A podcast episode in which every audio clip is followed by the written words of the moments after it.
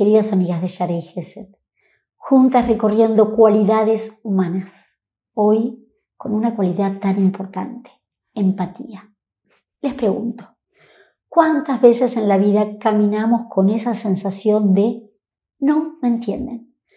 Mi marido no me entiende, mi amiga no me entiende, mis hijos, trato y trato de explicar, pero no pueden, obviamente, ¿qué no pueden? Estar en mi lugar. Así los sabios en Pirkei Avot nos enseñaron, no juzgues a otra persona hasta que estés en su lugar. Por otra parte, se puede llegar a estar en el lugar si realmente trabajamos en la empatía. El miércoles pasado acompañé a mi nuera a dar a luz a su primer hijo. Obviamente, yo estuve, gracias a Dios, muchas veces en la situación de parto. Entonces mi corazón estaba con ella. Cuando ella decía, no puedo más, yo la entendía. Y le decía, sí podés. Es doloroso, pero sí podés. En un ratito vas a tener tu bebé en las manos. Cuando ella me decía, ¿en qué ratito? No sabemos, pero va a llegar ese momento. Por otra parte, mi hijo entraba y salía del cuarto y preguntaba, ¿cómo va todo? Mamá, mamá, ¿cuándo va a ser? ¿Cuándo ya va a pasar?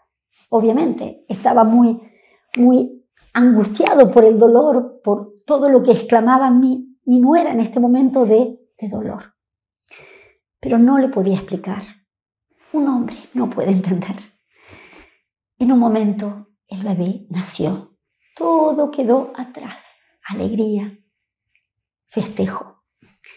Queridas amigas, para poder realmente tener un corazón empático, tenemos que trabajar. Trabajar profundamente de darle al otro lo que queremos que a nosotros mismos nos den. Entendimiento, paciencia, calor, calidez. Quiero esta semana que trabajemos profundamente en entender un poquito más a la otra persona. Puede ser al hijo que está pasando una situación difícil, puede ser al marido, puede ser simplemente a esa sensación de paciencia con los otros seres humanos. Vamos a tomar 10 minutos, bastante tiempo, cada día, en pensar y en actuar para otra persona, con empatía. Y vamos a ver que realmente podemos entender más a cada ser humano. Es desafiante, pero es posible. Mi voz está un poquito débil. Todo este Shabbat había Shalom Saja, fiesta y más. Pero la gran alegría es pensar que otra Neshama, otro alma del pueblo de Israel, nació en este mundo y tanto necesitamos de amor para esta humanidad que requiere de luz con tantas dificultades que hoy tenemos enfrente. Hasta la próxima.